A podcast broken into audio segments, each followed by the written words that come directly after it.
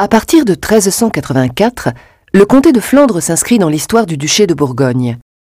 À la mort du comte de Flandre, Louis II de Malle, sa fille, la comtesse Marguerite de Flandre et son mari, Philippe le Hardy, duc de Bourgogne, héritent du comté de Flandre. Leur fils, Jean sans peur, et à sa suite, Philippe le Bon, par mariage, confiscation ou héritage, élargissent leur domination sur un large territoire.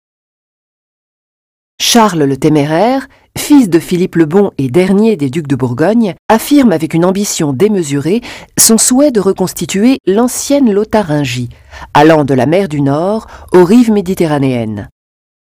L'histoire des relations des ducs de Bourgogne avec les villes de Flandre est toutefois ponctuée d'épisodes violents et d'épreuves de force. Tous s'achèvent par la victoire de l'État princier et par l'affaiblissement du pouvoir urbain.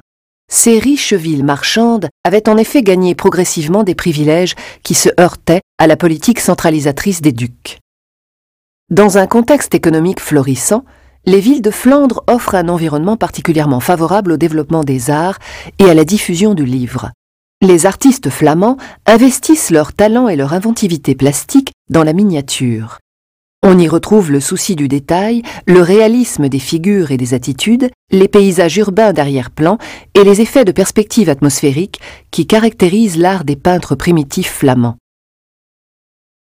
La librairie de Bourgogne connaît pendant près d'un demi-siècle un grand prestige, tant pour les textes qu'elle contient que pour la splendeur de ses manuscrits.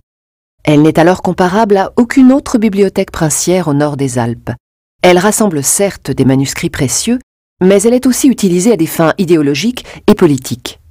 Elle sert d'outil de propagande à la gloire de la lignée ducale et reste le seul témoignage de cette ambition. La mort de Charles le Téméraire en 1477 met fin au rêve bourguignon. Le comté de Flandre passe dans la maison des Habsbourg par le mariage de sa fille Marie de Bourgogne avec Maximilien d'Autriche, tandis que Louis XI et la couronne de France retrouvent le duché de Bourgogne.